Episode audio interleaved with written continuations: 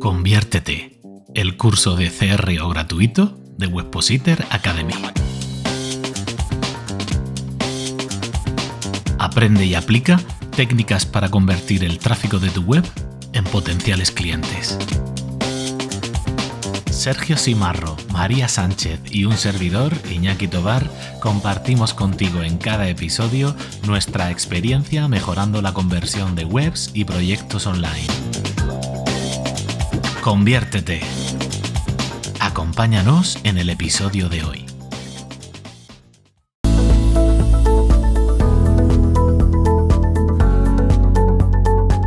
Con esta unidad sobre e-commerce iniciamos un nuevo bloque de contenidos en el que te daremos algunas recomendaciones sobre conversión para que puedas aplicarlas, si así corresponde a tus propios proyectos.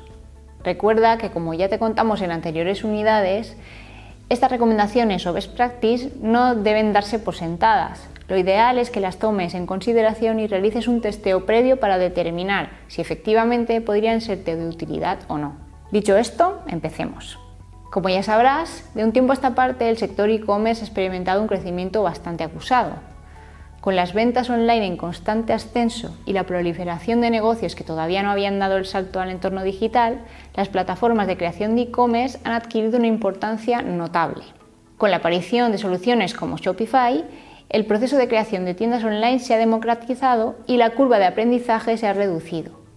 Esto provoca que cada vez haya más players en el mercado y que los esfuerzos por adquirir y convertir visitantes en clientes aumenten exponencialmente. Podríamos decir que día a día las páginas web deben currarse más y más sus procesos de conversión para lograr resultados consistentes que las hagan crecer. Con este planteamiento vamos a darte algunas recomendaciones para que puedas optimizar tres secciones clave para cualquier tienda online. El listado de productos, la ficha de producto y el checkout. Respecto al listado de productos, estas son las consideraciones principales que debes tener en cuenta.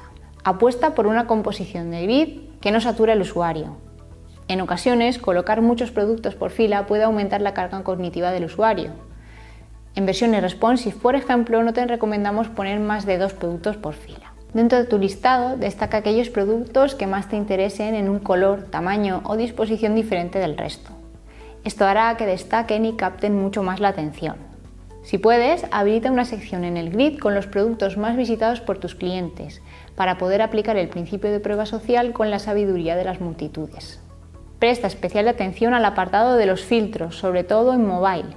Si técnicamente es posible, permite la selección múltiple y añade un botón de aplicar filtros. Asimismo, habilita también una opción de limpiar filtrado. En versiones responsive, estudia cuál sería la mejor disposición para la caja de filtros por ejemplo, la disposición horizontal encima del grid, la aparición en un panel deslizante desde uno de los márgenes o la aparición en una ventana emergente. En general, los filtros son un elemento crítico en las páginas del listado, así que todos los tests que puedas hacer para mejorarlos serán bienvenidos. También puedes habilitar por defecto filtros predefinidos con las combinaciones más populares entre tus visitantes. Por ejemplo, puedes habilitar un filtro con las tallas, colores o materiales más buscados.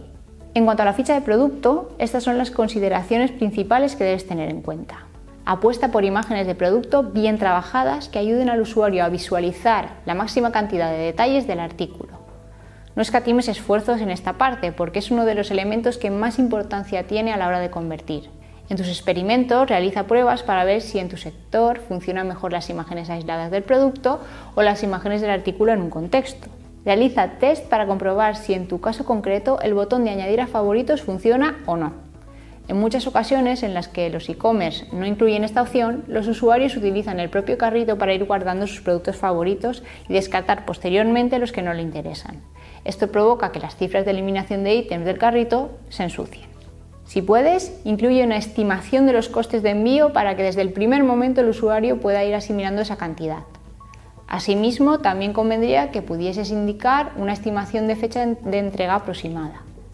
En el caso de que tu producto tenga un coste alto, puedes probar a incluir un sistema de aplazamiento de pago para intentar reducir ese freno. Más allá de recomendarte que incluyas valoraciones de usuarios y usuarias reales en tu ficha de producto, quizá lo que sí que te diríamos es que si tus artículos no cuentan con ninguna valoración, ocultes temporalmente ese módulo hasta que consigan alguna. En ocasiones, el no tener ninguna opinión puede generar un efecto contrario al que queremos. Si tu página utiliza pestañas en la zona de la información detallada del producto, asegúrate de que en mobile esa interacción sea suficientemente intuitiva para los usuarios. En ocasiones hay información que se pierde porque los usuarios no saben cómo desplegarla. Asimismo, dentro de la versión responsive, prueba a poner tu botón de añadir al carrito en formato sticky para que siempre esté presente para el usuario. Y por último, en cuanto al checkout, estas son algunas de las consideraciones que debes tener en cuenta.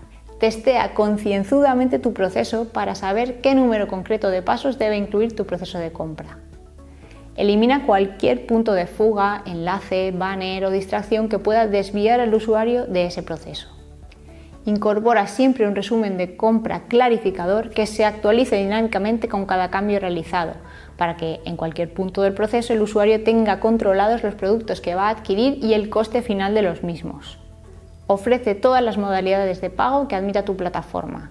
Y si tu tipología de e-commerce lo justifica, incluye botones de compra rápida o compra express para aquellos usuarios o usuarias más impacientes. Revisa las veces que haga falta la disposición de elementos en mobile y si es necesario pone en marcha test de usabilidad con usuarios reales para verificar que tu proceso no tiene ningún cuello de botella. Permite a los usuarios retroceder en los diferentes pasos del proceso para que puedan cambiar la información que deseen. No tengas miedo a incluir iconos de ampliación de información junto a los elementos que generen más fricción. Toda ayuda es buena. Opta por formularios avanzados, contextos predictivos, campos que se verifiquen automáticamente, opciones de selección pensadas para mobile, una extensión comedida y una apariencia muy cuidada. Y por último, realiza test para ver cómo te funciona la opción de pago sin registro. Para finalizar nuestra unidad te damos una última recomendación y es que eches un vistazo al UX Playbook Retail que ha preparado Google en el que tienes muchas más recomendaciones interesantes. Te dejamos el enlace en los recursos. Y nada más, con este último punto cerramos esta unidad. Acompáñanos hasta la siguiente en la que te daremos más recomendaciones útiles pero esta vez en el sector travel. Conviértete el curso gratuito de técnicas de conversión de Webpositor Academy. Si quieres disfrutar del vídeo explicativo de esta lección, además de acceder a materiales y recursos extra, entra en conviértete.es y comienza a convertir el tráfico de tu web en potenciales clientes. conviértete.es